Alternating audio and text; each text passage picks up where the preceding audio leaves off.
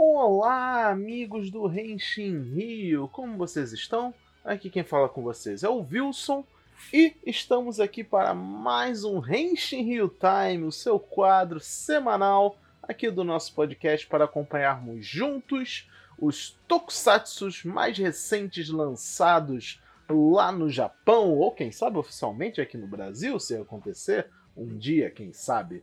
No momento, estamos ainda falando de Machine Sentai Kiramager e Kamen Rider Saber. Mas antes disso, vamos aos recadinhos básicos de Prax toda semana aqui, não é mesmo?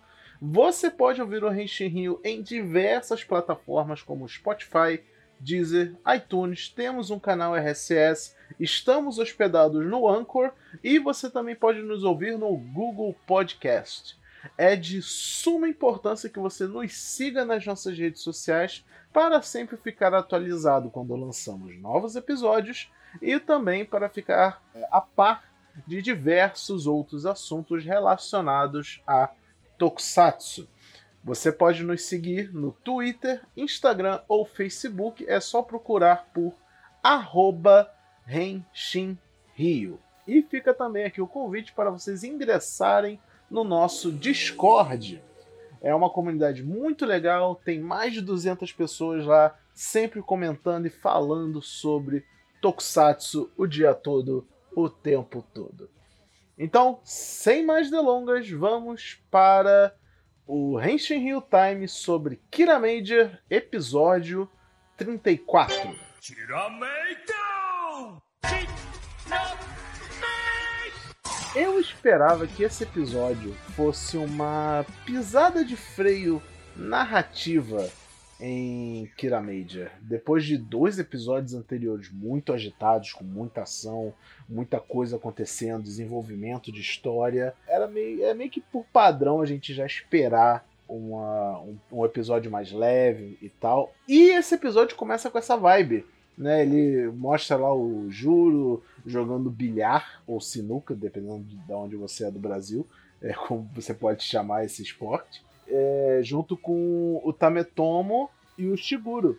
Eles estão lá jogando, pá, e o, o Juro fica olhando assim para eles, tipo, nossa, vocês são tão, tão legais, vocês são tão cool, sabe? Como eu achei legal, porque, tipo, o Juro realmente é o mais novo do grupo, né? Então ele vê esses caras mais velhos com uma certa admiração e tal. Ficou, ficou interessante. E eles encarnaram, né? Esse, eles gostaram do, do Juro elogiando eles. Deu aquela, aquele boost de autoestima.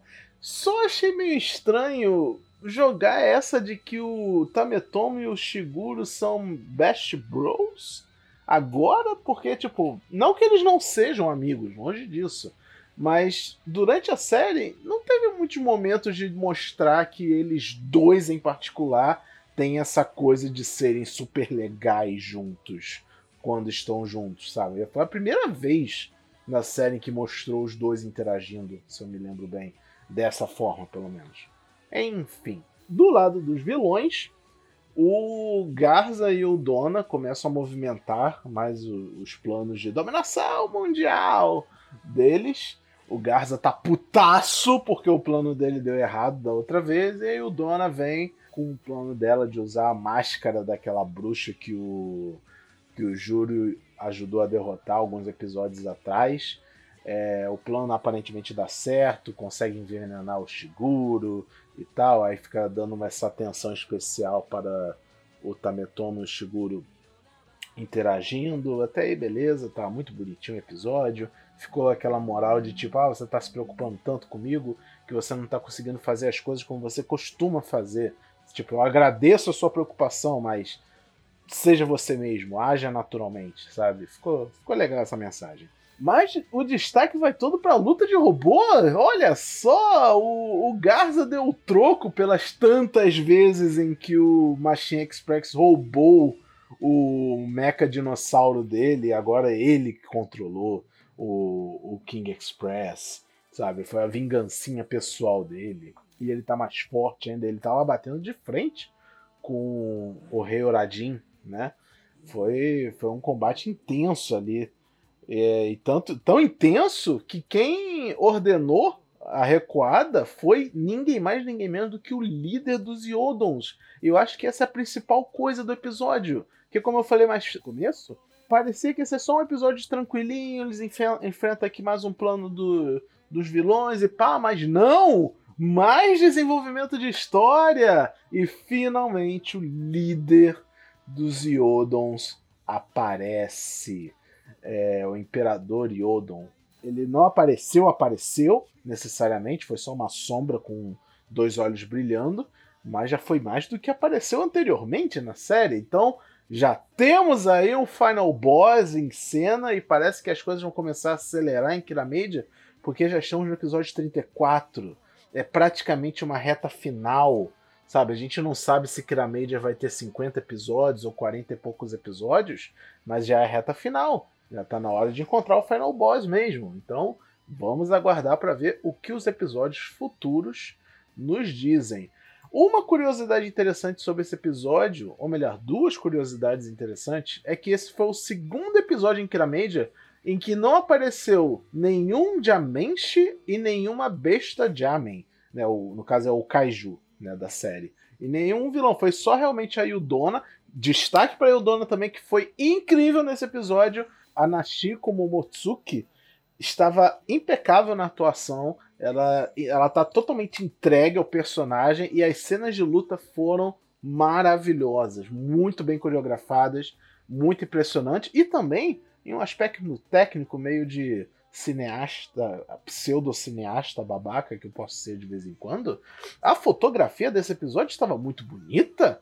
Rapaz, tinha vários takes assim de ângulos e e, e cenas é, grandiosas, sabe? Eram simples as cenas, não tinha nada demais até acontecendo, mas eles se dedicaram a fazer uma coisa um pouco mais uh, artística, podemos dizer assim. Gostei bastante.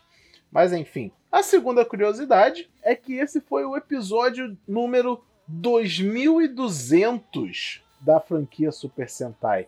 Super Sentai tem 2200 e 200 episódios. Será que quando chegarmos a 3 mil episódios vamos ter algo especial? Será que quando a gente chegar a 2.500 episódios vamos ter algo especial?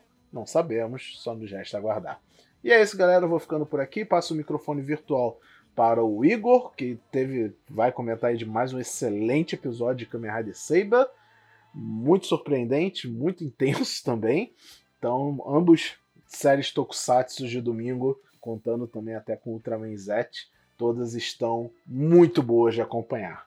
E espero que vocês também estejam curtindo acompanhar com a gente aqui, tanto no Henshin Rio Time Live quanto aqui no Henshin Rio Time Podcast. Obrigado, galera, e até a próxima. Henshin Rio Time, Kamen Rider Saber lá, Igor aqui. Mano, esse episódio foi tenso. Foi frenético. Mexeu com muito comigo. E logo perto do Natal, X-Ray Fields. Tivemos agora a nova forma do, do Saber, como eu imaginei, né?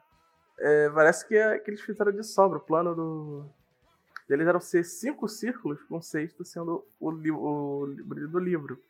Então, Calibur foi lá e fez o próprio, usou o próprio poder para abrir o último livro. Inteligência. Não, não é sempre que os vilões fazem um plano de sobra, né? Porque tinham seis livros na cidade, morreu à toa e serviu para ele seguir com o plano mesmo assim, matou, quase matando dois Riders em dois episódios. Caraca, eu vou, vou, vou até pedir aqui uns 30 segundos de silêncio pro Quento. E rapaz, essa foi brava. Mas eu acho que o, o Espada Quento, melhor dizendo, ele não vai abandonar a série ele vai ele vai voltar. Aquele lance que eu falei de da espada absorver os outros elementos, eu acho que ela também possui as pessoas. E como parece que o Kamijo morreu de novo, que deve ter morrido na primeira vez, que selou o, aquele círculo. Nessa segunda vez ele deve ter. Depois dele morrer, o Kento vai tomar o seu lugar. As, as trevas possuíram ele, vai ser ele que vai ficar no lugar que vai ficar bem pesado o clima nessa, nessa história. Vai ser muito pesado. Mano, vocês não estão ligados como essa coisa tá bom, mano. Saber tá muito bom. A trama se intensifica. lutas frenéticas. Um... Agora de novo o pessoal vai falar, então, pra onde a gente vai, né? Temos no episódio que vem começa um novo caminho. Não sabemos uh, ainda que esse grande poder, o pior inimigo já era, mas ele com certeza vai voltar, só aguardar. Enfim, esse foi o episódio da semana de Kamen Rider Saber. Estou aqui impactado e me despeço. Falou!